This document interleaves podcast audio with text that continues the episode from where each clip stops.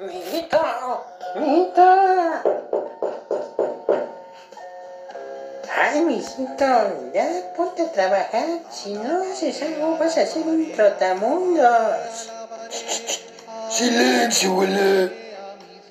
Yo seré un tratamundos, pero del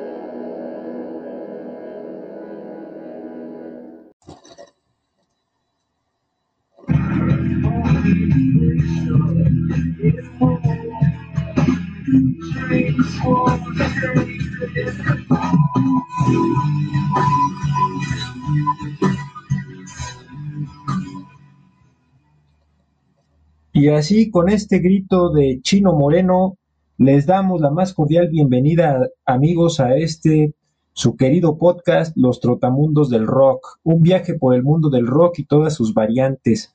Estamos hoy a 2 de febrero de 2021, eh, en el momento en que estamos grabando esto. Estamos transmitiendo desde la Ciudad de México y les estamos dando la bienvenida a nuestro episodio número 30, que es el primero de esta segunda temporada de los Trotamundos del Rock. Ya tenemos nuestros pasaportes listos para nuevos viajes eh, por todo este fascinante mundo de la música y del rock en particular. Ya tenemos todo listo, maletas hechas y pues listos para emprender un nuevo viaje. Y así como en la primera temporada, en esta temporada, como siempre nos acompaña mi gran amigo Israel Ramírez. Antes de pasar a cualquier otra cosa, pues le doy un gran saludo y pues ahora mismo, amigo, te pregunto cómo estás. Muy bien, amigo, pues, pues aquí gustoso de estar nuevamente aquí con todos los que han sido fieles a, pues a todos, eh, se podría decir que a nuestros anteriores capítulos y con gusto, pues también fascinado por eh, a ver si encontramos nuevos, nuevos cómplices dentro de este viaje de la segunda temporada. Y vamos a empezar a, tocar temas ahorita muy fuertes, este, por así decirlo, eh, a lo mejor eh, enfocados un poco más al, al rock más pesado de lo que normalmente veníamos estado enfocados en la gran mayoría como rock progresivo, rock clásico, este alternativo. Ahora vamos a tocar un poco de metal, entonces eh, que les guste este programa, seguramente sí. Buenas anécdotas sobre estas bandas que les vamos a hablar. Muy bien, amigo, pues muchas gracias. Y sí, amigos, ya que ustedes, si están escuchando esto, es probable que sean de, de, de nuestros pues queridos eh, radioescuchas o, o podcast escuchas, no sé si podríamos usar ese término, porque pues quisiéramos extenderles como siempre el agradecimiento si es que vienen desde la primera temporada y nos han estado siguiendo y, y están ahora acá, pues les damos la más cordial bienvenida y les damos también un gran agradecimiento. eh, y también pues esperamos que, que toda esta temporada que tenemos planeada eh, pues sea de su agrado. Y también si es la primera vez que ustedes están por acá, por este podcast, pues igual les damos la más cordial bienvenida. Qué bueno que, que por las razones que sean llegaron aquí. Esperamos que, que sea de su agrado, que se queden aquí con nosotros y que nos sigan. Les recuerdo, nuestros nombres son Israel Ramírez y mi nombre es Gerardo Mendoza. Y también nos pueden seguir y, y, a manera de recordatorio les menciono que nos pueden seguir en Instagram. Tenemos la cuenta de los Trotamundos del Rock. Así nos pueden buscar como Trotamundos del Rock y ahí les vamos a aparecer en Instagram. En Facebook tenemos un grupo que se llama Starway to Hell. Recuerden que pues aquí como nada más jugando un poco con las palabras, Hell está escrito como el gel para el cabello, Starway to Hell. así nos pueden encontrar. Y también tenemos el correo por si alguien de ustedes se siente eh, pues eh, con ganas de usar el correo o, ponerse en contacto por ese medio. También tenemos el correo trotamundosdelrock.gmail.com. Entonces, esas son nuestras vías de contacto donde nos pueden enviar sus comentarios, sus, sus recomendaciones y si nos pueden contar eh, también, por favor, a lo mejor qué piensan del podcast. En fin, estamos abiertos para todo eh, lo que ustedes consideren, amigos. Eh, vamos a estar al tanto de todo lo que ustedes nos mencionen. Y pues ahora sí, antes de ya entrar de lleno en materia, nada más darles un pequeño aviso en esta temporada tenemos programado aquí mi amigo Israel y yo hacer para ustedes un episodio ahora cada dos semanas. Eh, esto lo, hemos decidido así porque en ocasiones eh, creíamos que quizá era demasiado un episodio cada semana y, y no, queremos realmente que se disfruten estos episodios tanto para nosotros estarlos haciendo como para ustedes escucharlos, para que así amigos no tienen ningún pretexto de que ya se atrasaron con los episodios y que van muy atrasados y que nosotros ya llevamos 20 y ustedes van apenas 10, entonces no amigos, vamos a irnos con calma para que tengan oportunidad y no haya pretexto de, de, que no puedan escuchar nuestros episodios, si es de su agrado, por supuesto, que esperamos que así sea. Entonces vamos a hacer un programa cada dos semanas, o al menos así lo intentaremos, salvo cuestiones de fuerza mayor. Y también les comentamos que esta temporada va a abarcar desde febrero, o sea, ahora, hasta el mes de junio. Y eh, pues después vamos a tomarnos unas pequeñas vacaciones. Ya saben que pues nos gustan mucho las vacaciones, entonces pues vamos a ir a tomarnos también un pequeño receso. Pero por lo pronto aquí estamos ya de lleno en esta segunda temporada y pues vamos a entrar con este tema que a continuación nos va a presentar nuestro amigo Israel, a quien ahora le cedo la palabra. Y pues adelante, amigo, eh, preséntanos por favor el tema y pues arráncate con él. Sí, muchas gracias, amigo. Pues este ahí qué bueno que lo dices, pues sí nos vamos a tomar unas vacaciones también, periodo vacacional para que ustedes también se pongan al corriente con nuestros siguientes capítulos, pero pues ahorita vamos a empezar con un tema que a mí me trae muchos recuerdos y también cuando estábamos preparando el capítulo, pues también a mi amigo eh, le trajo muy buenos recuerdos, sobre todo de las épocas, vamos a lo mejor a revelar nuestra edad con mencionarles esto, eh, nos recuerda mucho a las épocas finales de la secundaria y toda, en este caso de la prepa que yo viví, eh, la gran mayoría este, este apogeo de estas bandas y esta música, fue el despertar para mí en, en lo personal de un cambio radical entre el rock clásico que yo escuchaba con mi padre, este, los Beatles, Rolling Stones, este, Deep Purple, etcétera, a llegar a una búsqueda de identidad que en ese entonces yo, yo buscaba o tenía entonces la encontré justamente en este género. Eh, ya después me adentré a otros, a otros horizontes, pero este en especial era el género que yo normalmente pues despertó, despertó totalmente mi gusto por muchas cosas. Eh, ahí estoy hablando precisamente de un género que a lo mejor para muchos y los, los puristas del género del metal, este, pues realmente odian. Y hay otros que pues lo aman realmente, ¿no? Este, la diferencia es, este, pues porque muchos estaban ya acostumbrados a escuchar pues corrientes un poco más elaboradas como el death, como allá en, en Florida, en Estados Unidos, que se estaba derivando con Cannibal Corpse, etcétera, con incluso con el mismísimo Dead, con Possessed, etcétera. Y ya después de ahí, este, del otro lado del charco en Europa, pues con el sonido Gotemburgo, con The Gates, con In Flames, con Dark Tranquility, con Children of Bodom, que eran sonidos un poco más neoclásicos o un poco más este, elaborados, como bien lo dije, y de repente surge el nu metal en Estados Unidos y precisamente nos vamos a enfocar en el nu metal. El nu metal, como bien lo mencioné, eh, surge de una derivación ahí media rara entre pues lo que es el punk, eh, se estaba escuchando mucho punk, este, entre las bandas que, este, pues por ejemplo, lo que era este Green Day, lo que era The Offspring, etcétera, y también en el alternativo, que en este caso pues empezábamos a escuchar algo más fuerte como Alice in Chains, como Garden, en donde ya tenían un sonido un poco más pesados. Sin embargo, el nu metal se deriva justamente de esto y también agarra otra corriente muy rara también, que hasta dijimos, bueno, pues eh, parecía que era imposible mezclar esta parte que era el rap o el hip hop.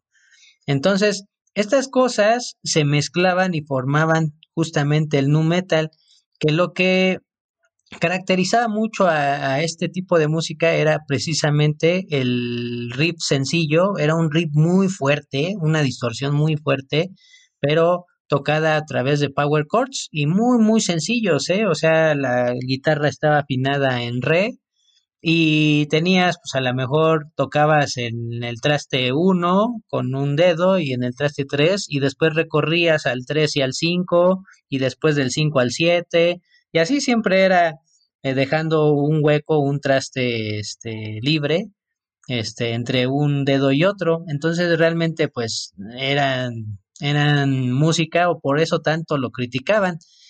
Y de ahí surgen varias bandas pilares, que en este caso podríamos decir Limp Bizkit, Korn, eh, Deftones, eh, Stained, etcétera, y más ahorita vamos a estar hablando de ellas. Y voy a empezar para este no empezar a, gastar tiempo en justamente una de ellas que es Limp Bizkit. Limp Bizkit es una banda este, todas, aquí la gran mayoría de las que vamos a hablar, pues son norteamericanas, porque ahí se junta justamente esa, esa o se gesta este estilo musical. Este, estos son, estos muchachos de Limp Bizkit eran de Jacksonville, Florida.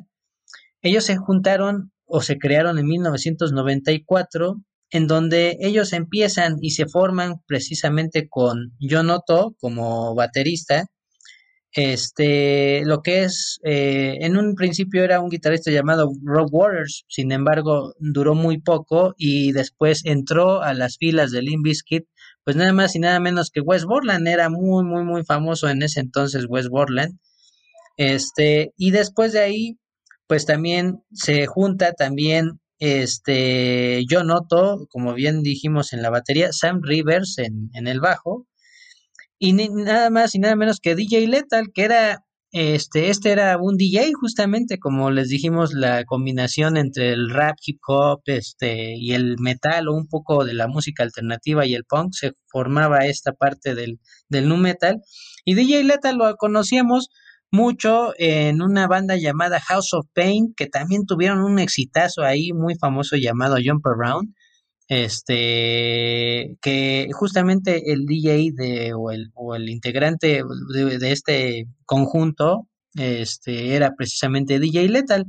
Y DJ Lethal entra a Limp Bizkit y este se une también el vocalista Fred Durst que también pues ahorita ya lo es bien conocido este y en ese entonces pues si recordarán que pues todo el mundo quería hacer este con la onda también de las patinetas, de los escatos, etcétera, y pues ellos tenían esta onda este y sobre todo los que los representaban era la gorra roja de los Yankees de Nueva York. No no no he, conocido un fenómeno tan fuerte eh, realmente eh, de béisbol, sobre todo, o sea, yo creo que aquí en México y en Latinoamérica en general, pues lógicamente sabemos que en Estados Unidos el béisbol pues, es el, el rey de los deportes, conocido así. Sin embargo, pues no había visto tanta parafernalia, sobre todo con la gorra roja de las letras blancas de los Yankees de Nueva York, que todo el mundo quisiera esa gorra. De hecho, incluso yo también la andaba buscando y de hecho sí la obtuve. De hecho, quién sabe ahorita que recuerdo, quién sabe dónde estará esa gorra. Pero yo también tuve esa gorra, este, precisamente por esta onda o este o, moda que se tenía por ser como Fred Durst, ¿no? Este, ellos inician eh, pues, lógicamente con, con su disco en 1997 llamado Three Dollar Billy Alls, que ahí vamos a mencionar varias veces a Ross Robinson. Ross Robinson es un productor o conocido como el padre del nu metal porque él producía o produjo muchas, muchas bandas de nu metal de ese entonces en Korn, Limp Bizkit, etcétera. Entonces, él es también, y él les produjo este primer disco eh, de Three Dollars Billy No, que ahí venía un, una canción muy famosa que era la de Fate, de, el cover de Fate de George Michael. Y este, pues, lógicamente eh, logró este, muchos premios este, este cover. Sin embargo, su realmente o verdadero este, éxito viene de un disco llamado Significant Other, que es de 1999.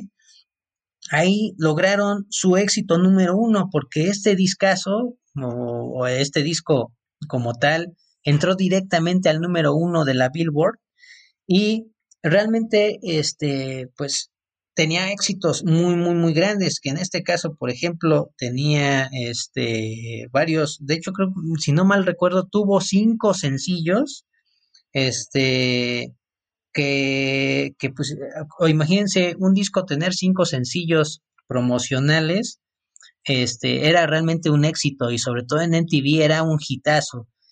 Tenía disco, este, éxitos como Break Stuff, Rearrange, este, End Together Now, y este, esta canción que ahorita mismo les voy a poner, que fue la que se posicionó como el rey de ese entonces. Esta canción fue un hitazo.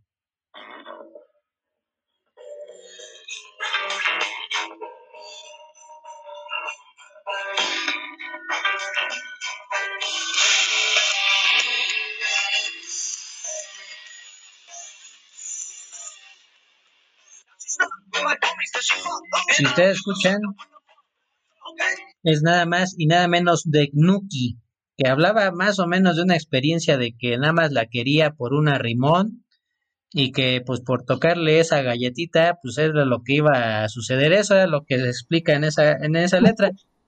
Realmente, si ustedes se dan cuenta, las letras no eran también el fuerte del nu metal, sin embargo, este pues eh, realmente el, el, lo que motivaba mucho a la juventud del al nu metal para gustarles era este pues querer querer sacar toda esa energía que se tenía y esa rebeldía. Ah, pues estas estas canciones y estas bandas pues representaban todo eso unos cortes de cabello trenzas pelo largo este con mucho gel para que se viera un poco más como punk y o también pues problemas con la ley como justamente al final del video que muestra este este video de Nuki. Entonces pues aquí está aquí está un poco les voy a dejar un poquito más para pasar a la siguiente canción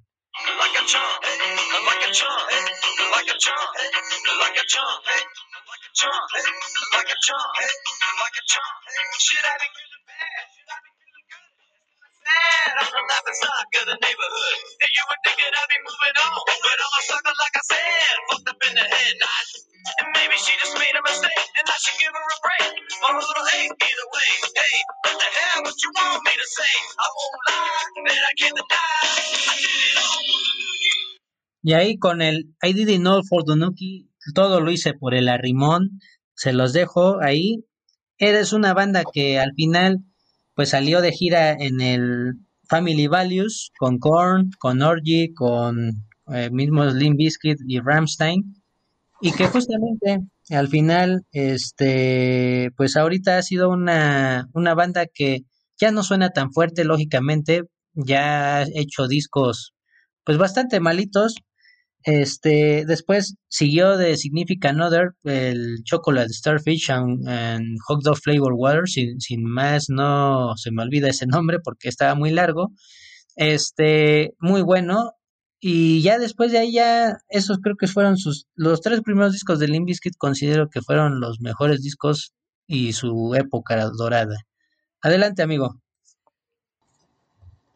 Muchas gracias, amigo. Y y pues así, como justamente menciona aquí nuestro amigo Israel, pues efectivamente, cuando estuvimos haciendo los preparativos para este episodio, pues de pronto nos empezaron a llegar muchos recuerdos de nuestra pues adolescencia prácticamente, porque como ya lo sabrán y, y si no, pues lo reitero ese dato, pues aquí mi amigo Israel y yo nos conocemos prácticamente desde los 12 años y, y ustedes pues si hacen cuentas y, y pues ya sabrán que pues ya tenemos, no sé, eh, pues 25 años más o menos de, de conocernos, por ahí algo así.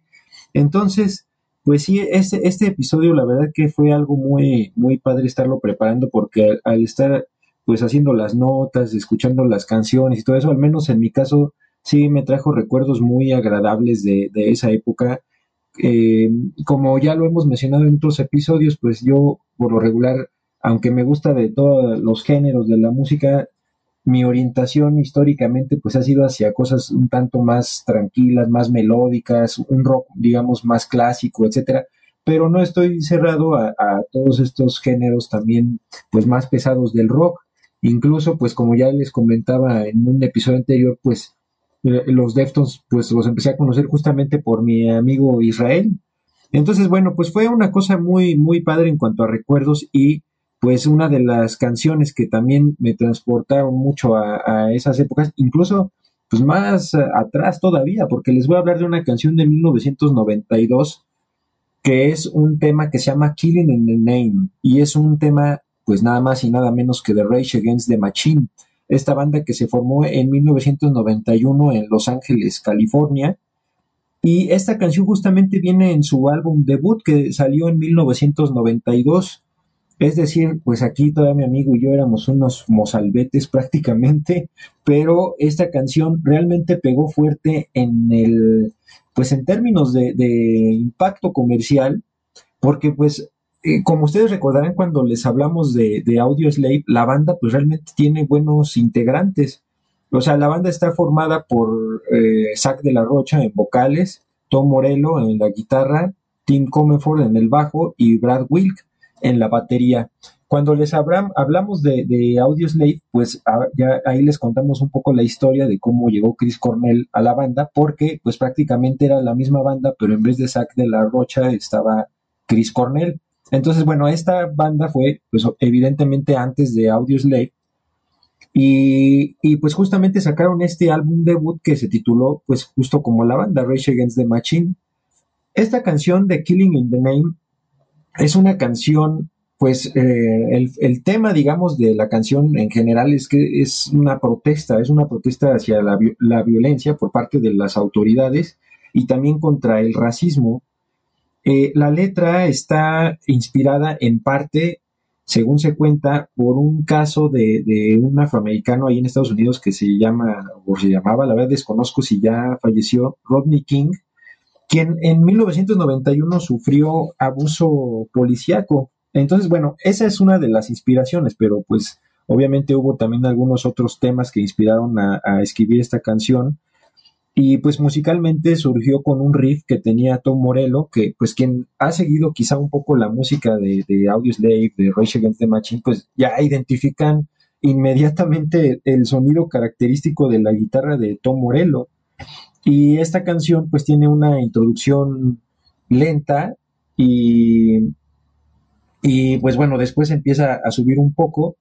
Y yo en, lo personal lo que destaco de esta canción, algo que a mí me gusta mucho es que hay un excelente trabajo vocal de Zach de la Rocha.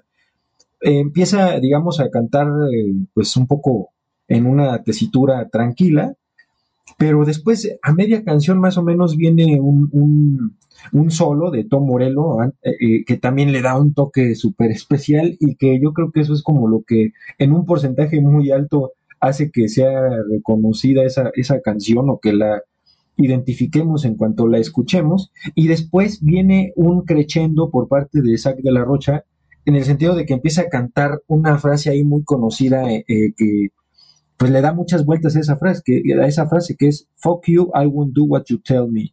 O sea, eh, fuck you, ¿no? Jódete, no haré lo que me dices. Y eso lo empieza a repetir, pero en un crescendo que empieza como despacito y después empieza a ir subiendo de volumen y después explota la canción. Entonces, bueno, para que también esto no se quede en palabras, sino también lo puedan escuchar un poco, aquí les dejo unos segundos, primero de la introducción para que vean cómo arranca la, canción.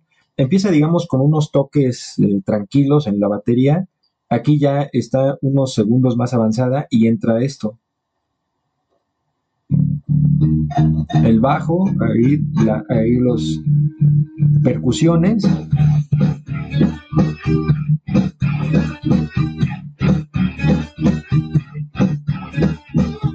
Y ahora me voy a adelantar un poquito hasta la parte del solo que les comentaba de Tom Morello, porque de seguro lo van a reconocer.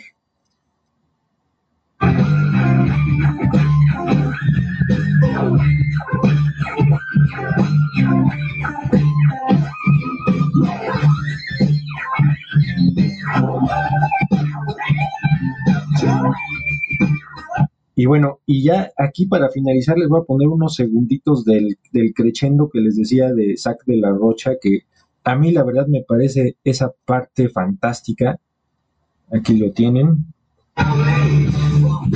Esperen un poquito porque me adelanté hasta la parte pesada y no quiero que escuchen un poquito también del crescendo porque se va construyendo poco a poco hasta esa explosión. Aquí está. Fuck you, I won't do what you tell.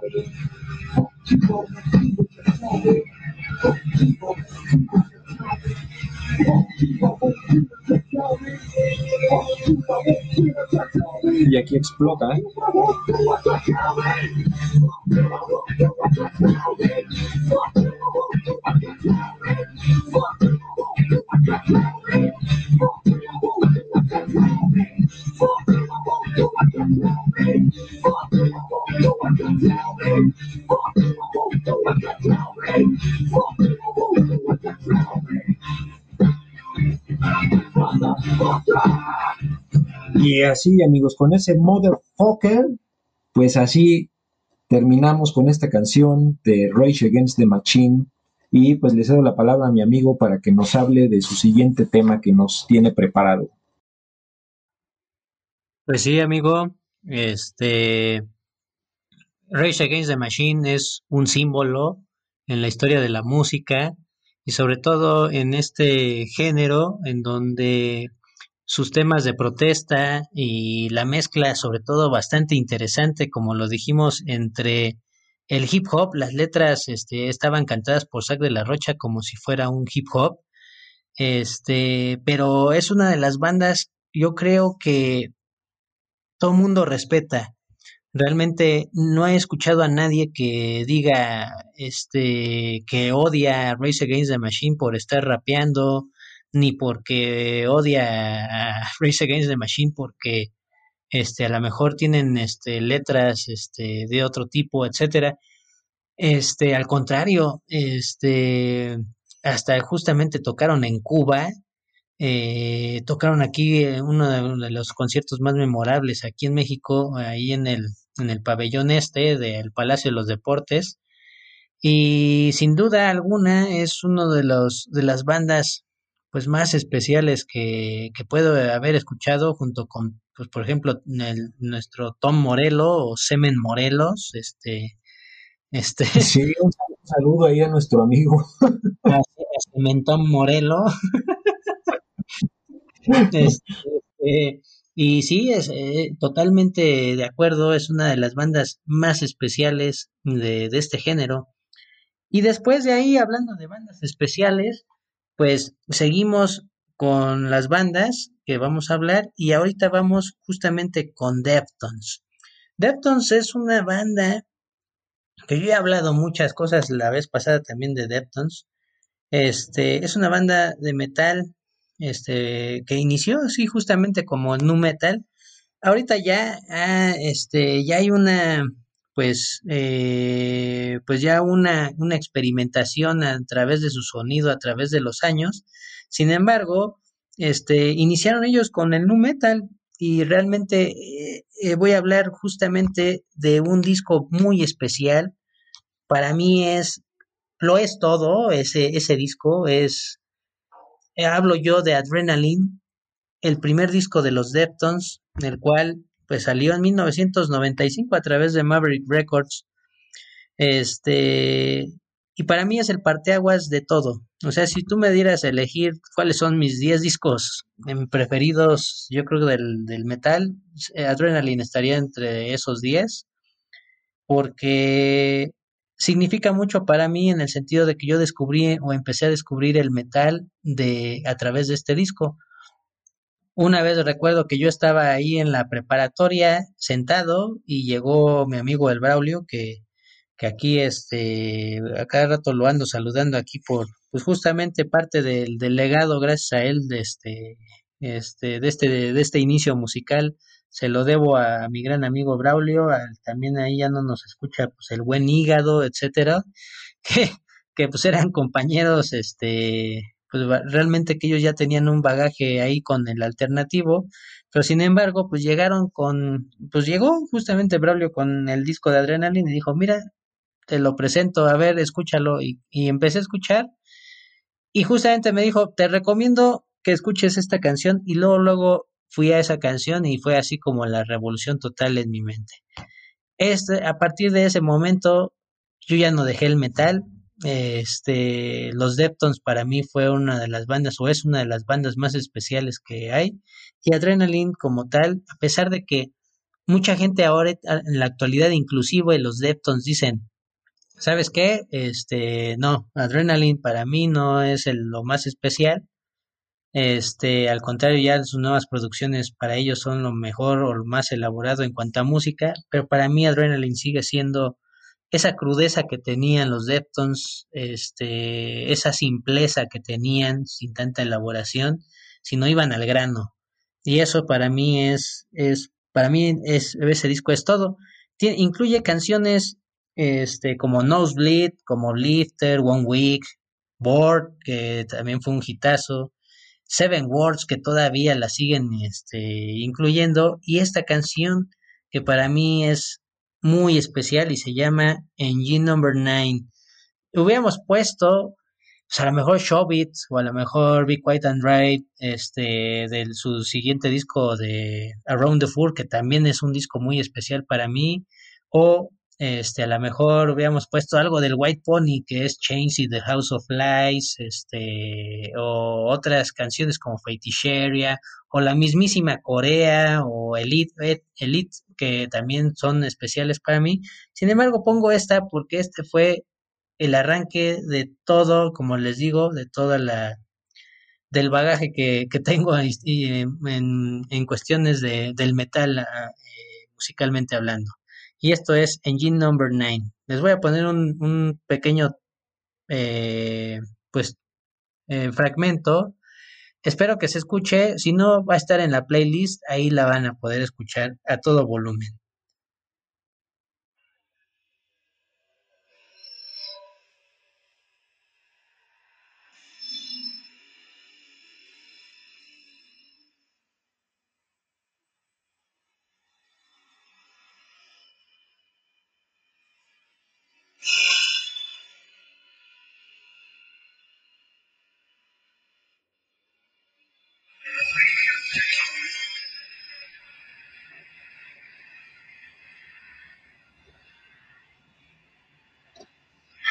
Sí, sí, amigo, perdón, no, no, no, no escucho, no se escucha la, la canción, al parecer, ¿eh? no, no se está escuchando. Sí, es muy seguro que no se iba a escuchar la canción, este, porque es una canción muy rápida, es pesada y creo que esto no es el fuerte ahorita del, del, del reproductor o del, del creador del podcast. Entonces, de todas maneras, se la voy a dejar este, en la playlist para que la escuchen. Es la canción más jefe que he escuchado de los Deftones y sigue siendo mi canción favorita. Chino Moreno, este, Stephen Carpenter, eh, lo que es Chai Chen que lamentablemente falleció, Abe Cunningham y este, lo que es Frank Delgado que también este, está eh, justamente en, los, en la alineación de los Deftones. Entonces ellos, y ahorita ya actualmente Sergio Vega, que ya está justamente con, con los Deftones. una banda que ya actualmente es de culto y no era antes como tal, este, en estas épocas de 1995, no era una de las pilares, sin embargo, fue una de las creadores de este movimiento. Adelante, amigo. Gracias, amigo. Sin duda que los Deftones es una banda pues ya muy reconocida con una larga trayectoria. Es una de las bandas que pues eh, yo en, lo personal he dado también un seguimiento desde, desde pues prácticamente ese disco que, que fue su álbum debut hasta el más reciente de OMS, del cual ya hablamos también en algún episodio de la temporada pasada. Entonces, pues sí, es una banda que yo considero importante dentro de este género y, y, yo sí diría que es como de las más representativas justamente del nu metal. O sea, yo pienso que, que al decir nu metal, pues tienes que meter a fuerza a Deftones. O sea, yo, yo pienso que sí tiene que estar de cajón ahí. Y bueno, ahora vamos con otra de esas bandas que son como justamente de los considerados pilares del nu metal, que es justamente Korn. En particular me voy a enfocar en su canción que fue muy sonada, que es Free con Irish, que es eh, la traducción algo así como monstruo con una correa, que viene en su tercer disco que salió en 1998, el tan famoso Follow the Leader. Y pues Korn es una banda también de California, de Bakersfield, que se formó en 1993, que está formada, o al menos la alineación que tenían allí en ese, en ese disco es Jonathan Davis en las vocales, y los y tres integrantes más que pues principalmente son conocidos por sus apodos, que es Head en la guitarra, Monkey en eh, otra guitarra, Fieldy en el bajo y David Silveira en la batería. Eh, de todos estos miembros me parece que actualmente el, único que ya no está es David Silveira, pero pues bueno, los demás están, ¿no? Jonathan Davis, Head, Monkey y Fieldy. Y pues este disco, amigos, si ustedes recordarán, eh, eh, a mí, por ejemplo, me trae muchos recuerdos de, esa época de, pues, la adolescencia, de eh, etcétera, porque esa portada era como muy, pues muy clásica, digamos, ver esa portada del disco de Follow the Leader, si lo recordarán, pues quizá recuerden que justamente está una imagen, digamos, como pues una niña que está ahí saltando como jugando a, lo que aquí en México conocemos como al avión, pero eh, ah, en un precipicio, o sea, está como prácticamente pues llegando al borde del precipicio. Y es una portada que a mí, pues, la verdad sí, me, se me hace muy llamativa y me gusta mucho, o sea, porque en primer plano, pues vemos nada más a la niña que parecía que se está casi aventando del precipicio porque pues trae un vestido rojo muy llamativo, pero también si se fijan, hay más niños, o sea, nada más que no se distinguen así tan eh, a, primer, a primera vista, digamos, porque están del mismo color del, del, del, precipicio, digamos, del suelo. Entonces es una portada pues que a, mí en lo personal pues siempre me, me, ha llamado mucho la atención, se me hace una portada muy padre. Y, y el video de esta canción de Free on justamente pues parte un poco de, de, esto, de estos niños. De, de hecho, ahorita les voy a hablar un poco del video, pero antes de eso, nada más comentarles justamente que pues esta canción, eh, para mí, pues tiene como todo el estilo del nu metal, con cosas ahí como eh, un poco medio rap, un poco un poco también como con toques oscuros que yo también para mí identifico un poco el nu metal con pues con realmente tonos oscuros o sea si escuchamos por ejemplo la introducción de esta canción, que aquí les voy a poner unos segundos, vean cómo inmediatamente pues te transporta como a un ambiente oscuro. Bien.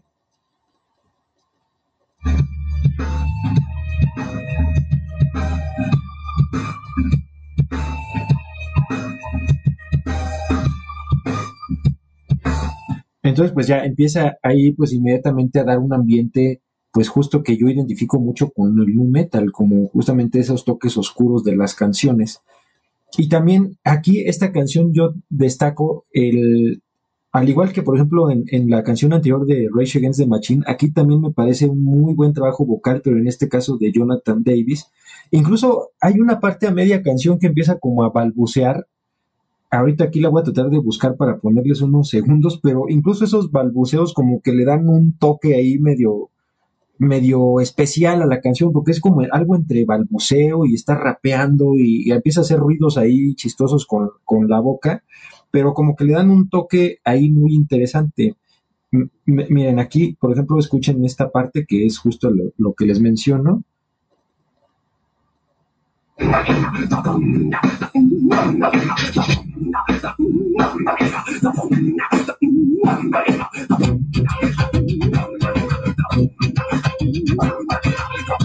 Y luego pues ya digamos que el coro o la parte un poco más, más conocida de la canción pues es esta.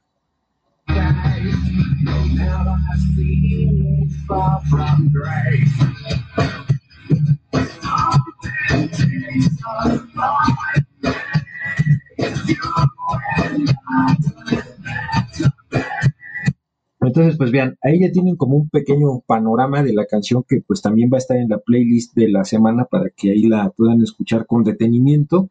Y ya nada más para finalizar, hablarles un poco de este video que a mí también, no sé si lo estoy juzgando más con la nostalgia que con la objetividad, porque pues recuerdo que yo lo veía y me llamaba mucho la atención y, y pues me gustaba, o sea, ver ese video porque se me hacía como padre la forma en que está hecho. Hace una mezcla, digamos, el video entre animación y realidad.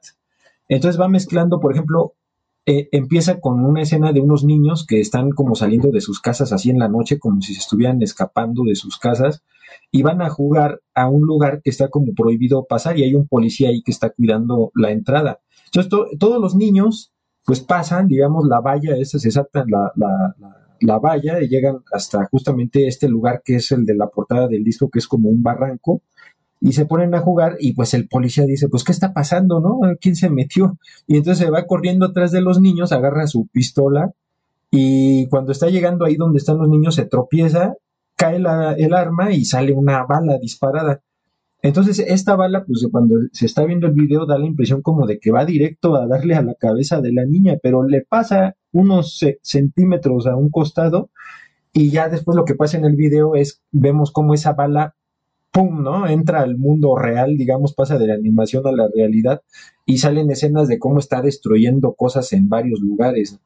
Y posteriormente la bala llega hasta donde está la banda, en esta parte donde balbucea Jonathan Davis, pues empieza ahí la bala como a dar vueltas entre todos, hasta que después de todos estos balbuceos termina Jonathan Davis con un go, ¿no? Y con eso, ¡pum!, como que la bala se regresa y otra vez emprende el camino de regreso y llega hasta donde está la niña, pero cuando ya regresa a donde está la niña, como que pues la niña nada más así, como cualquier cosa, pum, la agarra y la, y la agarra así con la mano y se la da al policía y ya se van como si nada los niños y el policía de, wow, no, pues ¿qué, qué pasó, ¿no? Entonces es un video que a mí en lo personal me gusta mucho, se me hace muy llamativo y, y que creo que queda perfectamente con el ambiente de la canción. Entonces, bueno, pues eso es Freak on a Leash, ahí la van a escuchar amigos en la playlist de Korn de 1998 de su álbum Follow the Leader. Adelante, amigo. Muchas gracias, amigo. Y sí, efectivamente, eh, Korn, uno de los pilares del nu metal, una de las bandas más importantes y más míticas, se podría decir, de la historia de la música eh, rock y metal, este, integrada por John Davis y justamente sí, David Silveria apenas este, salió de la banda este hace ya unos pues, si no mal recuerdo hace un par de años este y Head también este salió en su momento pero después regresó eh, se fue porque pues mencionó que la música de Korn pues no le traía nada bueno a su vida y nada positivo y pues se volvió cristiano eh, realmente se volvió cristiano Head este se fue al camino de Dios sin embargo, pues trató de hacer cosas ahí que, que pues para remendar su vida y sus adicciones. Sin embargo, pues después dijo, ¿sabes qué? Pues realmente lo mío es estar con Korn, este, pero pues ahora voy a estar de la manera pues más tranquila, ¿no? Este, voy a estar viviendo el, el rock y la música con Korn, pero de otro, de otro lado, de otra visión, más, un poco más tranquila con los ojos de Dios. Y ahí está, Head, este, ahí con Korn.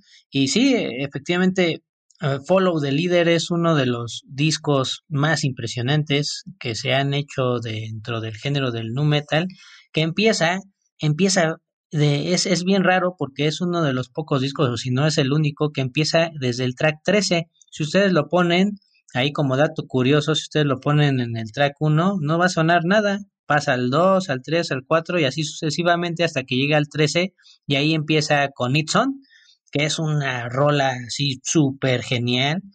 Este, de hecho, si ustedes escuchan ese disco, las tres primeras rolas son así, pero hachazos en la cabeza directamente, porque empieza con un sonido así que hasta luego nos hacíamos burla acá como, este, porque era un sonido así, así, y, y es donde empezaba con It's On, y terminaba It's On, y después seguía, lo, este, luego, luego, el primer, este, sencillo, que era, este, si no mal recuerdo, ay, este, no me acuerdo. Ese, ese este amigo, la que sigue es Freak on Alish. Ese es el track que sigue Ah, de sí. It's On.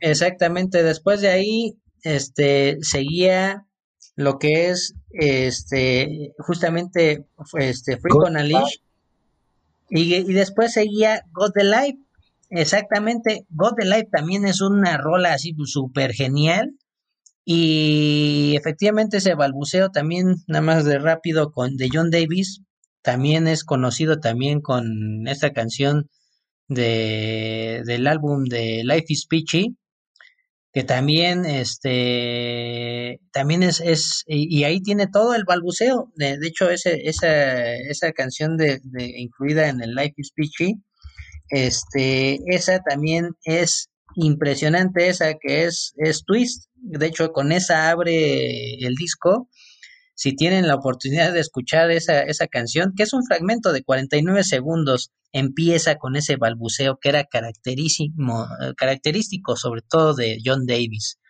Y de ahí nos pasamos, este, y recordémoslo también en sus conciertos, que también ya eran unos festivales clásicos ahí en México, este, donde pues vino Static X, vino Linkin Park en el primer festival, y después seguían bandas como Ministry, Marilyn Manson, este, Puya, El Niño, eh, Apocalíptica, Mudvayne, o sea, Deftones incluso también tocó en uno de esos festivales, este, eran maravillosos, realmente yo fui a todos y, y recuerdo con mucho cariño de, de mi juventud.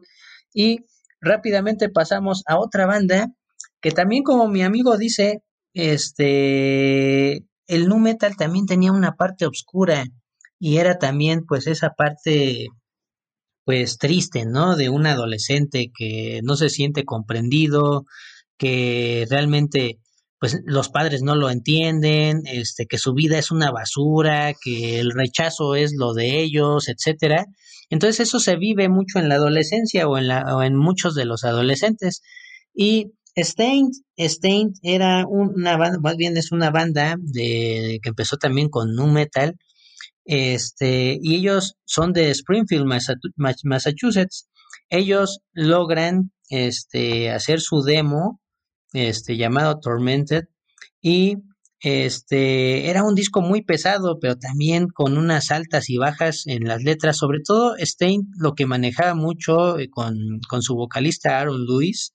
En los primeros discos manejaban mucho el, el sentirse mal, el decir soy una basura, el me siento mal, estoy deprimido, eh, cositas, eh, cosas de ese tipo, ¿no? Que, por ejemplo, ahorita que uno como padre, pues diría, pues esas no son letras positivas, ¿no? Entonces, eso es lo que realmente reflejaban las letras de Stein, cosas un poco negativas, tal es así que después de ahí, este, en Break the Cycle, hicieron una canción llamada Waste, que también eran dedicada a dos, dos jóvenes que se suicidaron, que pues recibieron la carta a Aaron Lewis de esos padres diciéndole que gracias a sus letras de Stein, porque eran fanáticos de esa banda, pues se habían suicidado, ¿no? Este, y pues ellos, y pues justamente John, eh, Aaron Lewis dijo, oye, pero pues una cosa es que yo escriba letras de ese tipo, y otra cosa es que realmente ellos crean que, que su juventud es una es un desperdicio, ¿no? Y por eso se llama así waste. Entonces, este, realmente la música de Stein también era muy oscura, era también hasta cierto punto un poco depresivo, pero después cambiaron mucho, se fueron ahora sí que un giro de 180 grados. Eh, Break the Cycle empezó con esa con ese cambio a, letras un poco más positivas, a hacer una vocalización de Aaron Lewis un poco más limpia la, la voz. este, no, no se diga en, en 14 Shades of Grey o en eh, Chapter 5 o eh, The Illusion of Progress o, o, el mismísimo, este, también homónimo, este, pero yo me voy a enfocar en un disco que para mí es uno de los, para mí es el mejor de Stein, en 1999, este, lanzan Dysfunction. Dysfunction es un disco que fue producido, imagínense, por Fred Durst. Fred Durst fue, eh, en ese entonces era algo que me gustaba mucho por la, hermandad entre bandas. Este, Fred Durst de Limp Bizkit, que ya hablamos de él anteriormente, este, fue el padrino de Stained. Él, escuchó eh, Tormented y quedó fascinado.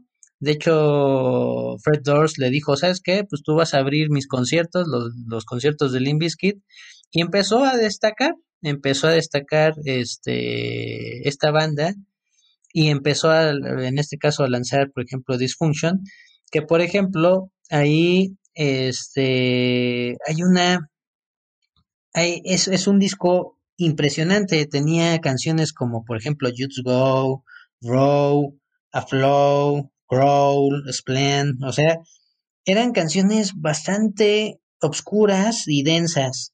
Y pues escogí esta que es uno de los sencillos del disco llamado Mod Shovel, el cual pues habla de un desamor de algo, alguien que este pues que prometió cosas y no se cumplieron, un proyecto que se tenía como relación de pareja y al final pues todo quedó en la basura, ¿no? Este, y, pero al final, este, pues quedó el deshecho, etcétera. Es una canción hermosa, este, realmente el bajo ahorita lo van a, lo van a escuchar de los integrantes de, de Stain, que en este caso, pues el bajo es de Johnny April, este, Mike Mushock es el guitarrista, de hecho nada más el único que se ha salido apenas hace unos ya, ya 10 años, o sea, no, apenas, es este John Wisoki, que era el baterista. Entonces, aquí está, este es el, empieza con el bajo de Johnny April, Mod Shovel.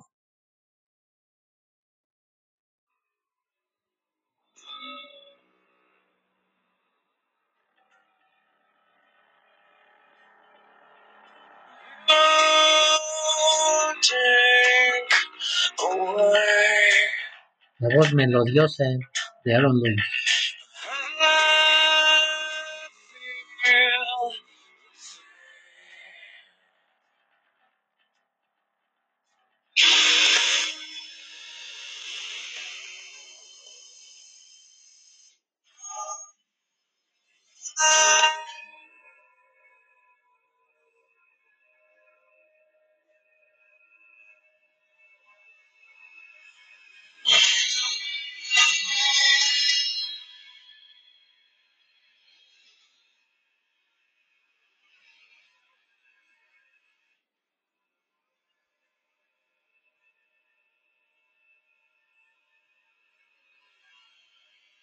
Y ahí no sé si se escucha algo más, pero este, ese es, ese es eh, Mod Shovel.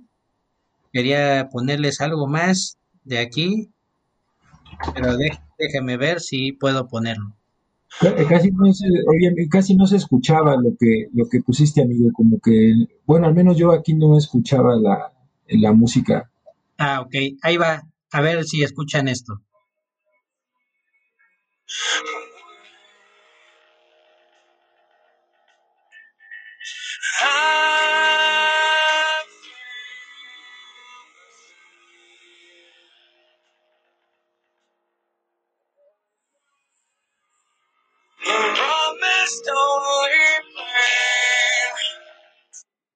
Y ahí está, voy a poner esta parte vocal.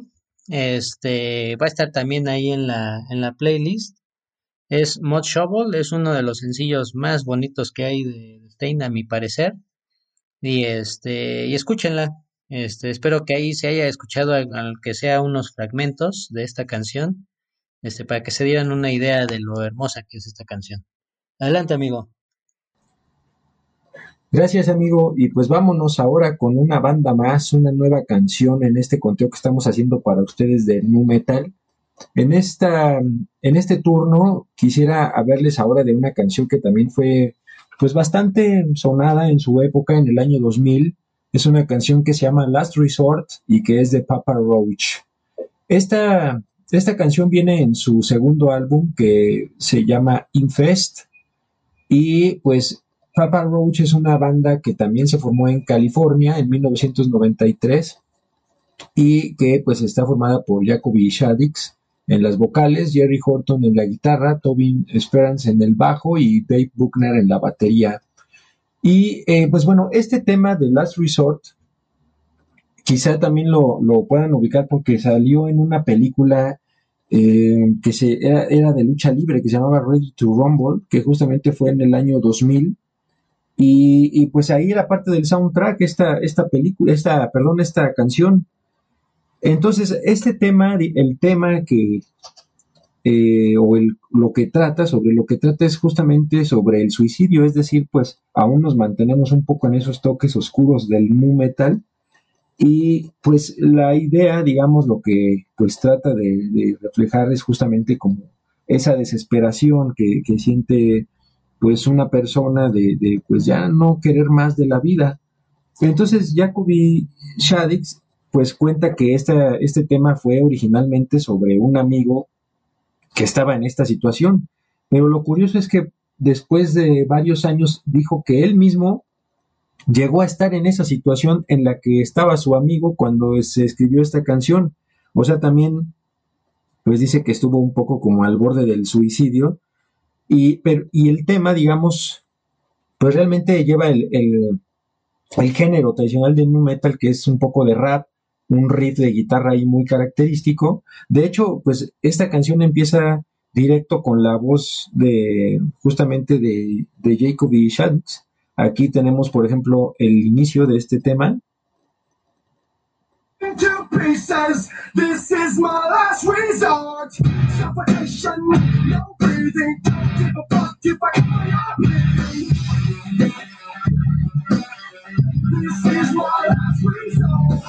Ahí, por ejemplo, ya escuchan el, riff que es muy característico de esa canción.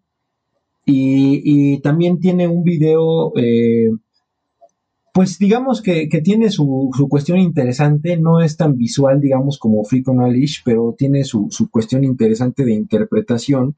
Si ustedes recordarán o habrán visto este video, pues está la banda tocando en un escenario y, la cámara hace distintos close-ups a algunos de los que están ahí en el concierto. Es como un, están en el centro, digamos, la banda y es un escenario, pues de esos que tiene gente alrededor, ¿no? En los 360 grados y empieza a hacer close-ups de gente que pues aquí en el concierto algunos están como muy contentos, digamos, están aquí rockeando y toda, toda la cosa, pero eh, cuando les hacen el zoom, pues sale que están tristes en, en sus casas. Entonces, pues hay un poco un contraste de que, pues a lo mejor, no, sé, aquí ya a lo mejor se presta a interpretaciones personales, pero a lo mejor una de estas interpretaciones, pues puede ser que, eh, pues tenemos como una cara que es la que damos a todo el mundo y también en el fondo pues tenemos otra, ¿no? Que a lo mejor es realmente cómo nos estamos sintiendo en un momento en que estamos, por ejemplo, tristes o algo así y como sabemos pues el show debe continuar, pues a lo mejor pues tienes que seguir haciendo tus actividades y dar la mejor cara que tengas, pero a lo mejor por dentro pues estás muy mal. Entonces yo pienso que esa es una de las formas en las que se puede interpretar este video de que pues a lo mejor por fuera estamos de una forma, pero por dentro pues no sabemos qué sufrimientos tenemos o qué sufrimientos o tristezas puede tener cada persona, ¿no? Entonces, ese es un poco este, este tema. Aquí les voy a ahora poner un poco la parte del, del coro. Aquí van unos segundos. nobody wanna tell me I'm fine. Losing my sight, losing my mind. Please somebody wanna tell me I'm fine. Nothing's alright, nothing is fine. I wanna pray. I pray. Ahí empieza a gritar I'm crying, I'm crying, entonces pues es como un grito desesperado, pero pues vean, la música es totalmente dentro de, tiene todas, digamos, las características de, de este género, del nu metal, Entonces, pues bueno, esta canción también va a estar ahí en la playlist. Y pues adelante, amigo, con el siguiente tema.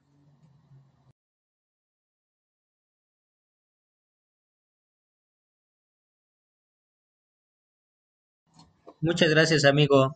Este, pues realmente ahí eh, podemos decir que Papa Roach es una de las este, bandas también más espectaculares en ese entonces, que es una banda que a pesar de haber surgido a finales, me parece, de, del, del año de los noventas, este, lanzaron su disco Infest, que ahorita justamente ya cumplió el año pasado 20 años de haber salido este, este disco de Infest, en donde pues el símbolo de Papa Roach es una cucaracha, este, algo eh, desagradable para mucha gente, ¿no? Un símbolo, un bicho desagradable para, para mucha gente, y que también tenía y que además la cucaracha es tamaño de la portada del disco, de hecho, ¿no? Es una cucarachota ahí de que se ve en la portada. Sí, exactamente. Y en la contraportada, pues viene, este, perdón, en, justamente en la parte trasera del disco, viene este las canciones, pero viene como tocando cada parte de una cucaracha, ¿no? Este, la antena, la cabeza, etcétera. Este fue totalmente un, un exitazo, este Last Resort, una canción que se ha versionado ya en varias, este, en varias ocasiones, este, de hecho en esta nueva en, en, esta nueva copia que salió del 20 aniversario de Infest viene una versión pues actualizada, este, eh, justamente de Kobe Dick, que en este caso, como Jacob Sadix, que ahora se llama así, este, que antes, justamente cuando salió Infa, se llamaba Kobe Dick, así se llamaba, este, se hacía llamar así como en Café Tacuba, Rita Cantalagua y el Gallo Gas, pues acá así se, se cambió de nombre. Entonces, este, es, es, un disco que también lo recuerdo y que es bastante bueno, bastante bueno el Infest. Lamentablemente los siguientes discos pues pasaron totalmente desapercibidos, pero este disco es totalmente genial y si lo pueden escuchar, adelante. Eh, y nos vamos con otra banda que para mí es una de mis favoritas de, de este tipo de género, que realmente es una mezcla entre el nu metal y metal industrial. Este, ahí como paréntesis antes de empezar con esta parte. Este, Papa Roach como tal, sus, sus letras, como bien lo dijo mi amigo, este, eh, pues eran más enfocadas a un hogar destruido, porque por ejemplo, eh, Kobe Dick, este, el, el vocalista, pues venía justamente, él decía que venía de un hogar destruido, disuelto. Entonces, por ejemplo, ahí estaba la canción Broken Home, que habla mucho de eso, de que pues, él quedaba en medio de sus padres, ¿no?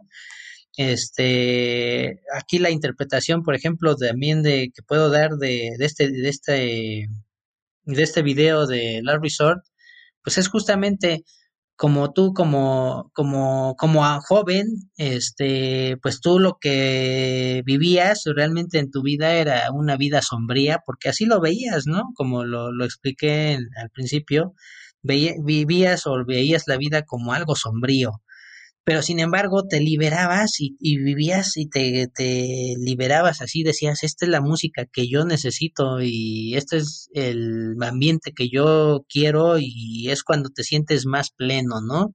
Por eso veías las caras felices y ya después hacían el close-up a realmente lo que él era y era así alguien pues este con las trenzas o, o, más bien con, con la ropa o con o se identificaba con con la ropa, con la vestimenta y hasta también incluso con el maquillaje y las uñas pintadas, pues como símbolo de la rebeldía que en ese entonces vivías, ¿no? Pero que al final, pues llegabas a un lugar en donde todo el mundo, todo mundo era como tú y al final te liberabas.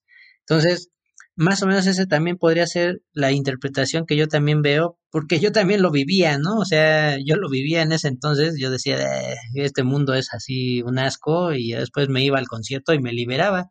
Entonces, eh, ese era más o menos también lo que yo, yo veía en ese video. Pero ahora sí, vámonos al de, al, a la banda que, después de este gran paréntesis, este, esta banda originaria de Los Ángeles, en donde pues tenían un contrato justamente con, con Reprise, Records y este y empezaron con Warner. Este, y estoy hablando de una banda que se fundó en 1994 con su líder, este, Wayne Static, que lamentablemente hace seis años falleció, este, de una depresión y hay un, este, pues justamente eh, de por tomar sustancias prohibidas y una sobredosis y pues ahí colgó los tenis el gran Wayne Static para mí era uno de mis así acérrimos este ídolos afortunadamente tuve la oportunidad de verlo justamente en uno de los conciertos junto con Korn Linkin Park y formaron su alineación original entre Tony Campos, Koichi Fukuda y Ken Jake. A Tony Campos lo han visto en bandas como Asesino, Ministry, este, y muchas otras más bandas como Fear Factory. Entonces, este, pues, Static X es una banda que mezclaba mucho la diferencia entre estas anteriores a, a esta es que mezclaba el metal industrial. El metal industrial, pues hablamos justamente de los padres del metal industrial, que es Ministry, y después de ahí, pues estaba totalmente, por ejemplo, Nine Inch Nails, y después una derivación también del metal industrial, por así decirlo, Marilyn Manson. Este, y ellos también empezaron a entrar mucho a esta onda del metal industrial, como también lo estaba viviendo Fear Factory con una especie un poco más de culto más, más fuerte. Y lanzan su disco Wisconsin Death Trip. Wisconsin Death Trip, que es así un discazo, sin duda alguna, este, lo lanzan por ahí de 1998 por Warner y incluía temas como por ejemplo I'm Going Stupid of Live for Days, que este, realmente eran este, pues, canciones súper, súper geniales. Y aquí les voy a poner este que fue el primer sencillo o la carta de presentación de, de Static X, que la cual, este, pues realmente hasta la fecha sigue siendo un hachazo en la cabeza. Espero que sí se escuche o que se escuche ahí un pequeño fragmento de la canción porque vale la pena escucharla. Este, si no, este, la, la tendrán seguramente ahí en la playlist para que la puedan disfrutar. Y esto es Push It.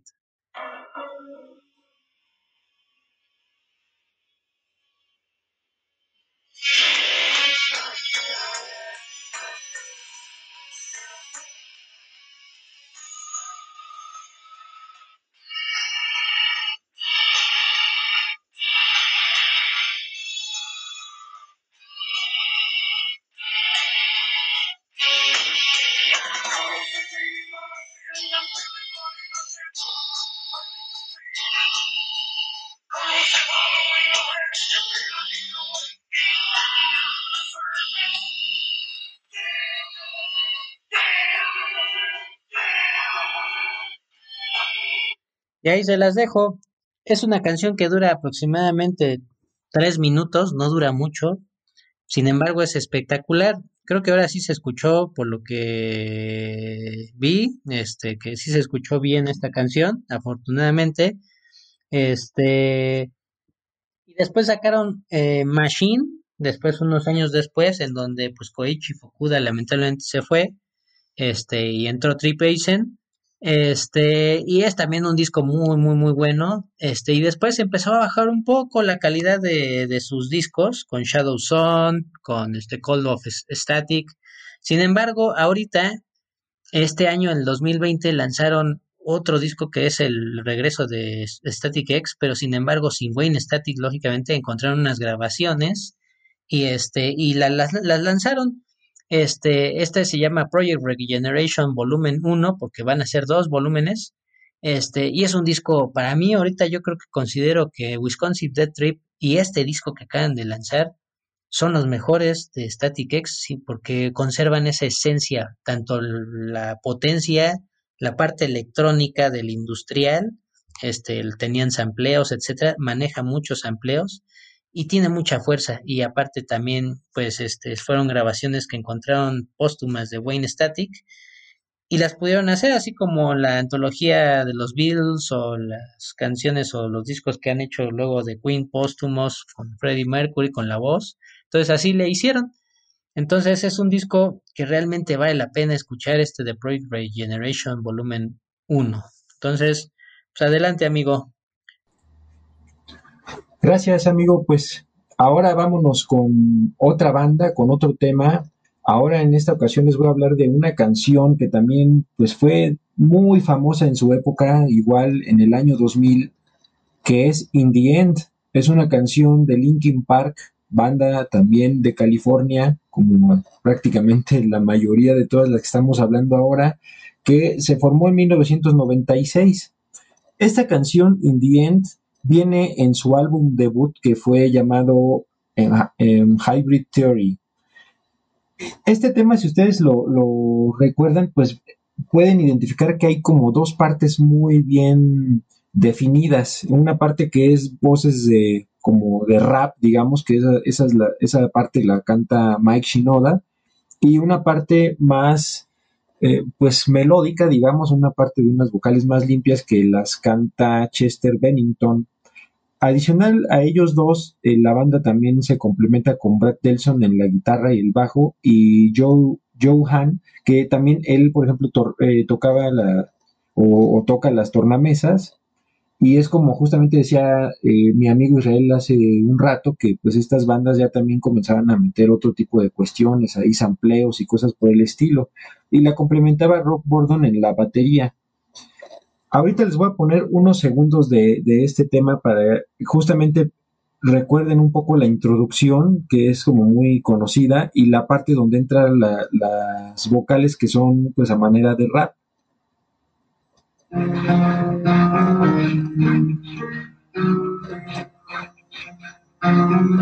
Ahí empieza con un piano Ahí empiezan las vocales que son como tono de rap. Y luego pues viene el coro que es pues mega conocido, donde oímos ahí la, la voz de Chester Bennington.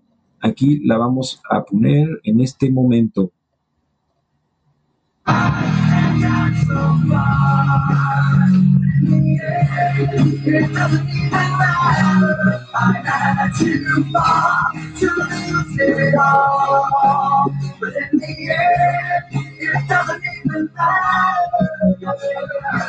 Entonces casi yo podría apostar que ese coro lo han escuchado en algún momento de sus vidas, amigos, porque fue una canción que verdaderamente sonó demasiado en el radio, por todos lados se escuchaba en su momento. Y aquí yo debo decir que en, lo personal esta parte como del rap con el metal, yo la verdad es que yo no le he dado demasiado seguimiento porque nunca me ha llamado a fondo la atención, o sea, las bandas como la que mencionaba mi amigo, como Linkin Park, o sea, si hay canciones que sí me gustan, ¿no? O, que son muy fáciles de que te gusten. Sin embargo, pues por alguna razón nunca me ha dado por explorar más a fondo este tipo de género, como ya mezcla de rap con el rock, pero pues eso pues es prácticamente por un gusto personal, o sea, evidentemente pues pues hay gustos para todo en esto de la música. Entonces realmente Linkin Park pues no es una banda que yo eh, haya seguido demasiado, o sea, realmente esta canción sí podría decir que tiene los elementos de lo que a mí me gusta, digamos, en la música, pero aún, digamos, con ello pues no, no ha generado hasta el momento en mí como explorar más de esta banda o, un poco bandas de este género. Sin embargo, sí, sí es importante señalar que al menos esta canción de Indien sí fue una canción pues muy sonada y, que yo puedo decir que sí me gusta. O sea, este tema la verdad se me hace pues muy bueno, o sea, sí, sí me gusta cómo está estructurado y todo. De hecho, la parte que más me gusta de esta canción es un puente que viene ahí un poco a media canción donde empieza a, cantar un poco también Chester Bennington. Eh, una parte que es, eh, ahí menciona I put my trust in you. Es más, ahorita aquí la, estoy buscando, amigos, a ver si, miren.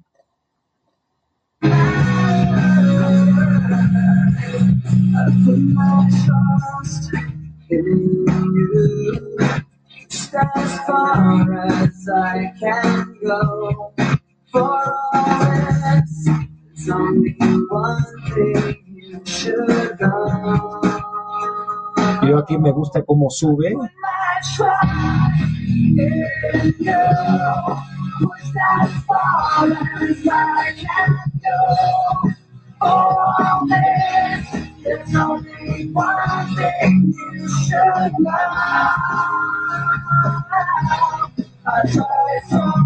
Y ahí pues se une nuevamente con el coro. Entonces esa parte la verdad que sí me fascina cómo está estructurada y, pues en general es una canción como les decía que sí tuvo mucho éxito, realmente pues lanzó a Linkin Park a, una fama importante y, pues esto fue justamente In the End de el año 2000 de Linkin Park.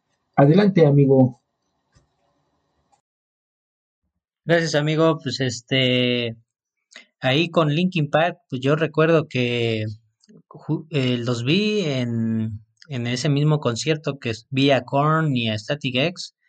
Al final no sabíamos que era un concierto bastante especial porque ahorita ya en 2020, pues tanto Wayne Static como lo mencioné hace seis años falleció, como Chester Bennington también lamentablemente fallece un 20 de julio del 2017 este, también eh, este Chester Bennington pues se suicida. Eh, al final, pues, como lo mencioné, fue un concierto realmente especial porque pude ver a, tanto a Chester Bennington como a Wayne Static en un mismo escenario.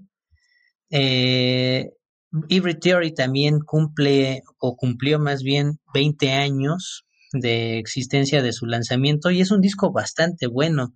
Este es uno considerado uno de los mejores discos de esa época o de, de finales de siglo.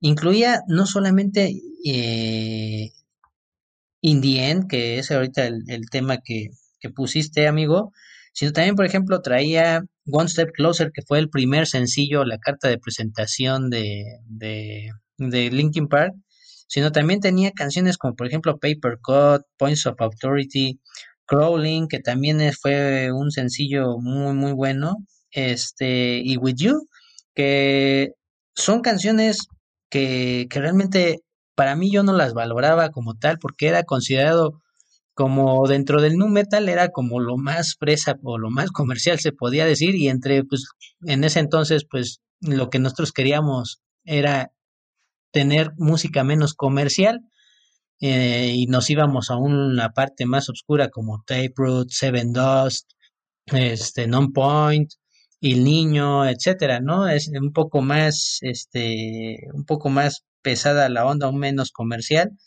Pero sin embargo, ahorita la historia pues ha dado a Chester Bennington y a Linkin Park un poco más de coba y nosotros también, por ejemplo, yo y mi amigo el, el Citripio, también hay un saludo al Citripio si nos va a escuchar algún día, este, pues los hemos valorado más, ¿no? Este, sí tienen ahí algunos temas, amigo, este, siguientes discos, este, en el Meteora, pues ahí también tienen ahí, este, Somewhere I Belong, que es una canción que me gusta mucho, y ya de ahí creo que ya realmente pues no es así, también no te digo que escuches toda la discografía, amigo, pero sí escucha ahí algunas, hay algunas rolillas ahí sueltas que también son buenas, pero realmente para mí también yo, yo no soy una persona que tampoco los ha explorado en sus últimos discos o en su última faceta, los he explorado mucho, la verdad. Sí, muchas, muchas gracias. Pues voy a explorar algunas, algo un poco más de la banda, a ver qué me encuentro por ahí, porque, pues sí, sin duda tienen cosas interesantes, ¿no? Y, eso es lo padre de la música, que, que siempre está abierta la posibilidad de descubrir más cosas o de explorar más cosas. Y, y yo realmente fuera de sus éxitos, sí, no, no, no he explorado demasiado de Linkin Park, pero pues al menos sus éxitos sí puedo decir que sí, pues sí me agrada, ¿no? O sea, entonces, pues sí, amigo, gracias por la recomendación. Ahí buscaré algunas otras canciones de Linkin Park. Sí, perfecto, amigo. Y pues ya, este, para ya ir cerrando, este, yo tengo mi última banda, la cual es nativa de Des Moines, Iowa.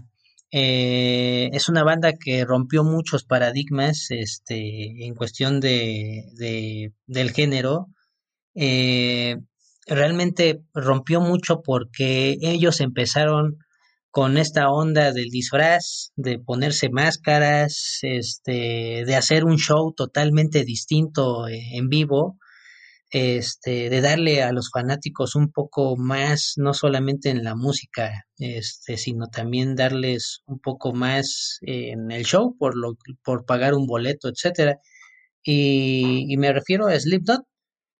Slipknot, este,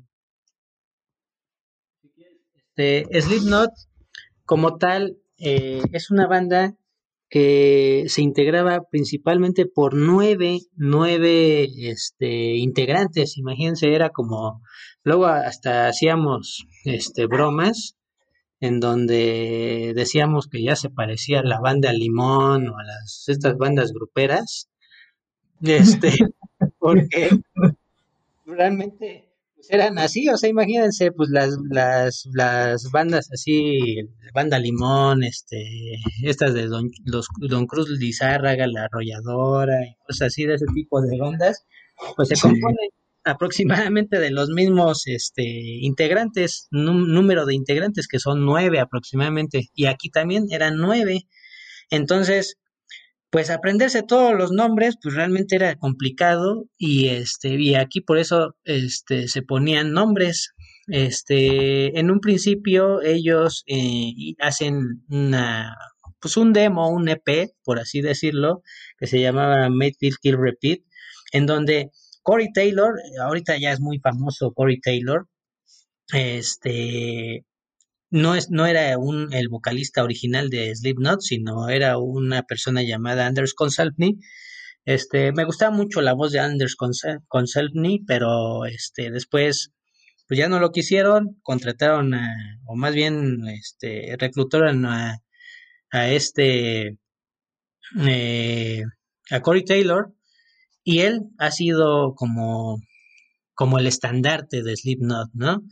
Este, en ese entonces, pues estaba conformado la alineación este, más famosa, por así decirlo, que ha durado muchísimos años o duró muchísimos años, pues era Sid Wilson, Jim Root en la guitarra, este Craig Jones en el sam, en, el, en, en, los amplios, en estos como era como el DJ, Sean Craham que realmente mucha gente dice pues qué hace Sean Craham porque es el payaso, este es uno de los integrantes más famosos de Slipknot, este, Sean Craham, aunque ustedes no lo crean, pues toca los botes, realmente talento musical no tiene, sin embargo, él tiene, él es el cerebro de la banda.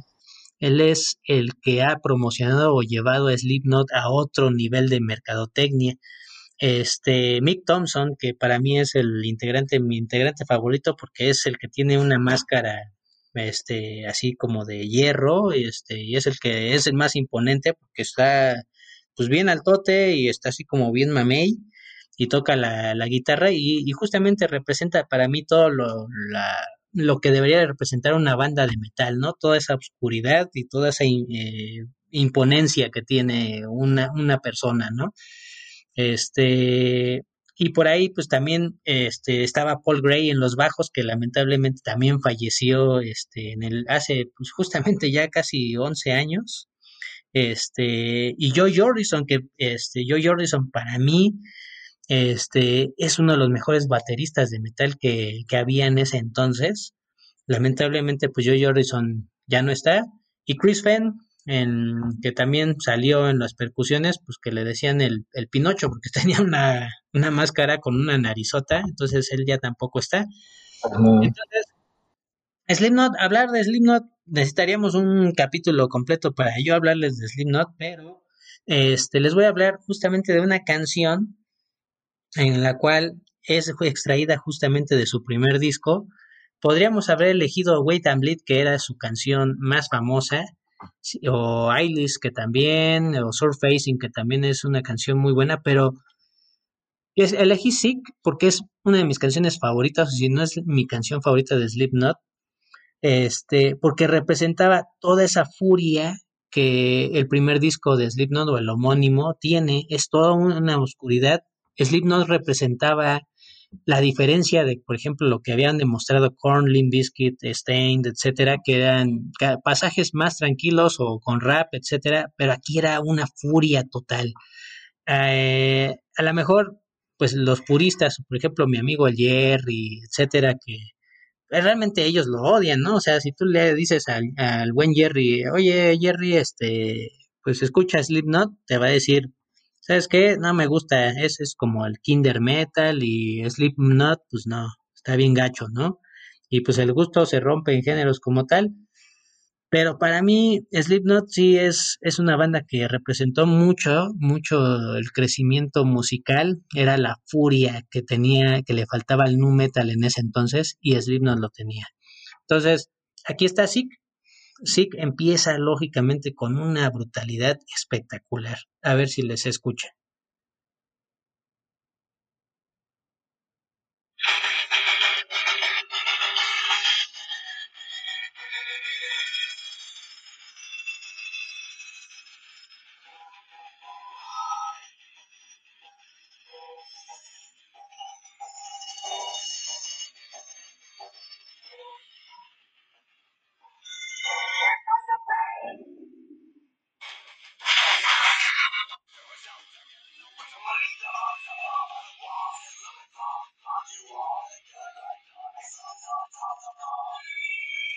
No creo que se escuche mucho, sin embargo, este ahí se las vamos a poner en la playlist porque sí es una canción muy, muy, muy, muy brutal.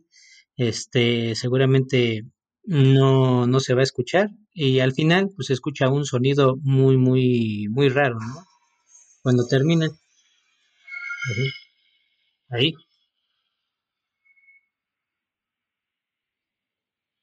Y entonces, pues es eso, este, al final, pues ahí está Slipknot, este, que todavía tiene mucha historia y es una de las bandas que hasta el momento siguen esperando para verlas ver en vivo.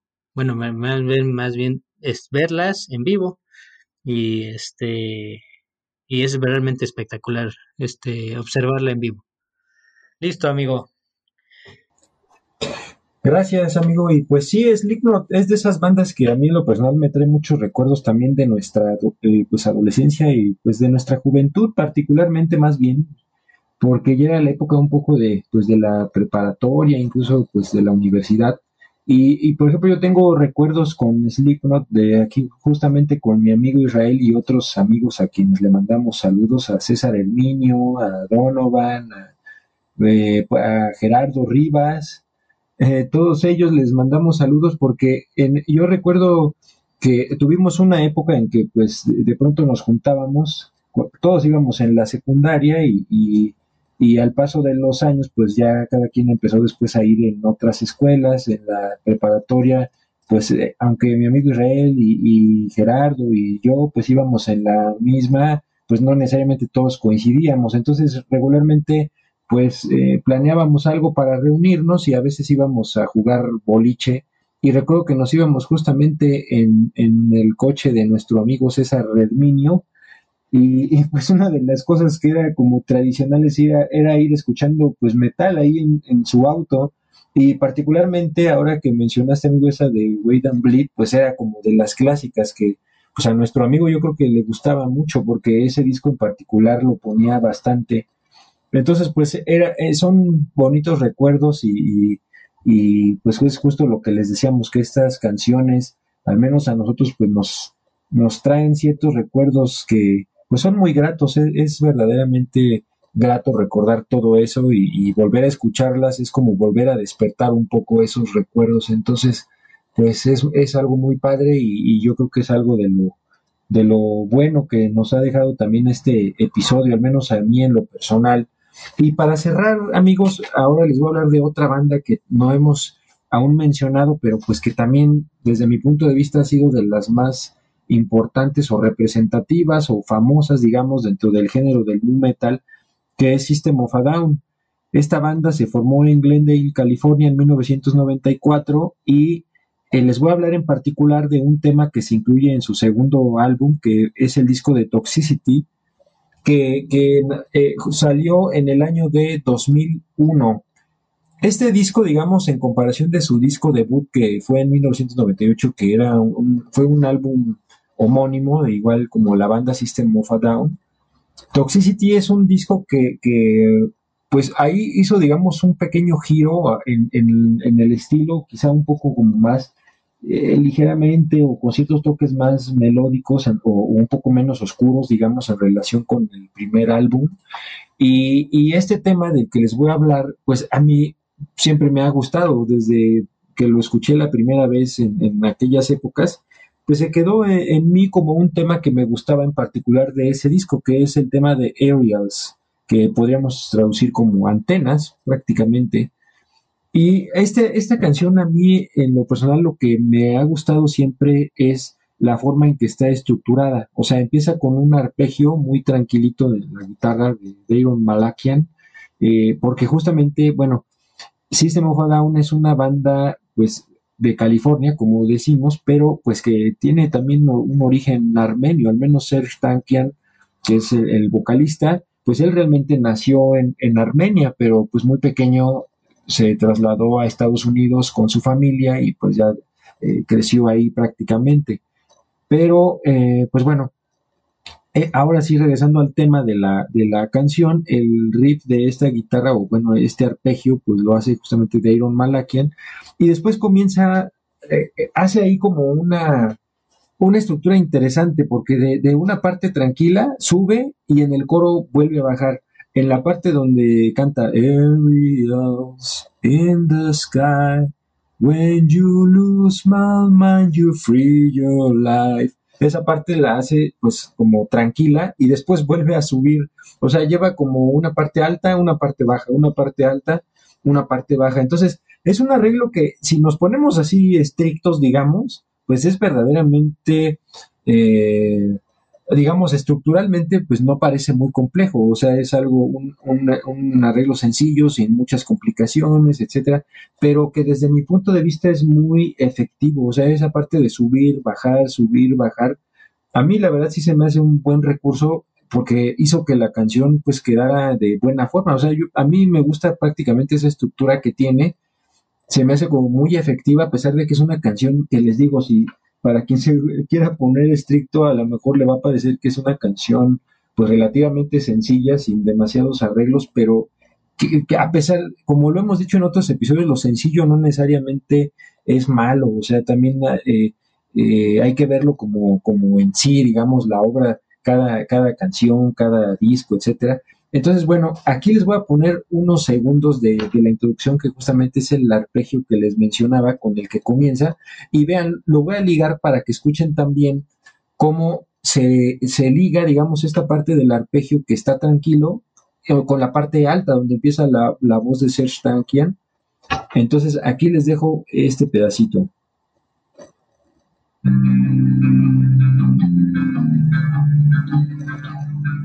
Ahí está el bajo y el arpegio de la guitarra.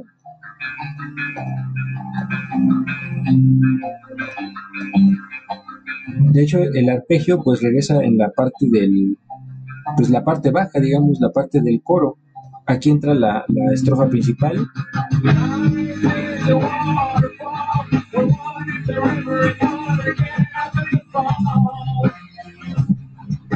esa parte es genial.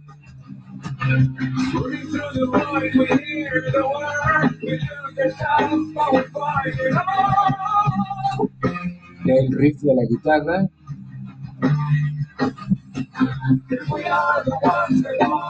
Y bueno, y la parte del coro, como les decía, es una parte donde baja y, la voz, pues entra la voz, eh, eh, ahí entra una tonalidad grave de, de Serge Tankian.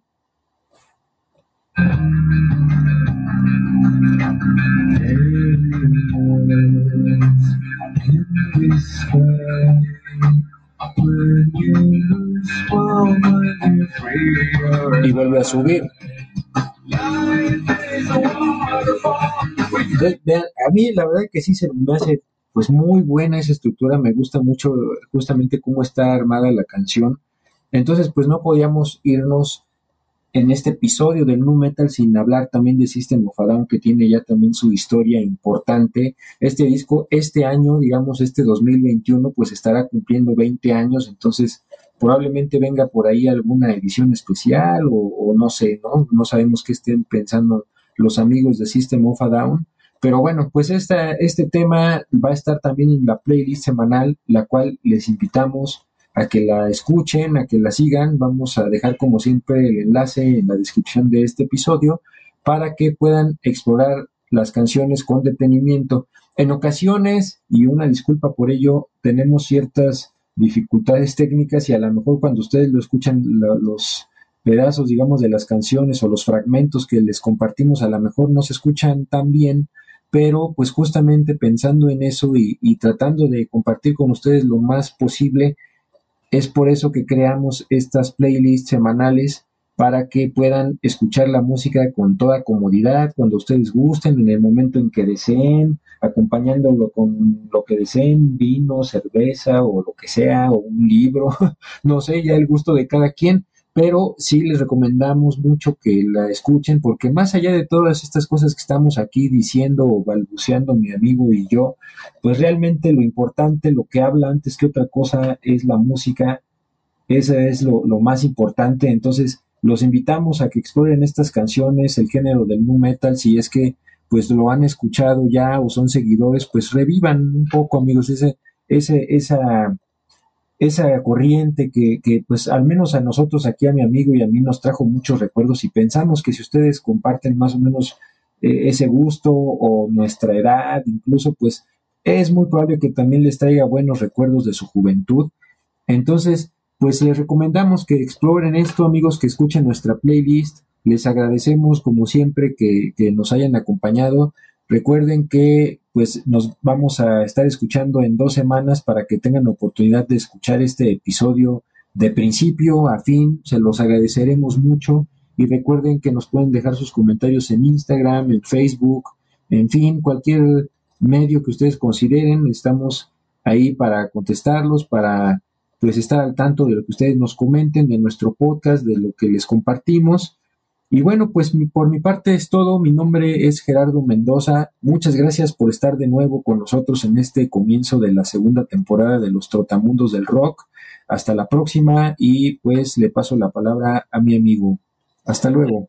Muchas gracias, amigo. Este estuvo genial este programa, realmente muchos recuerdos, como bien dijiste.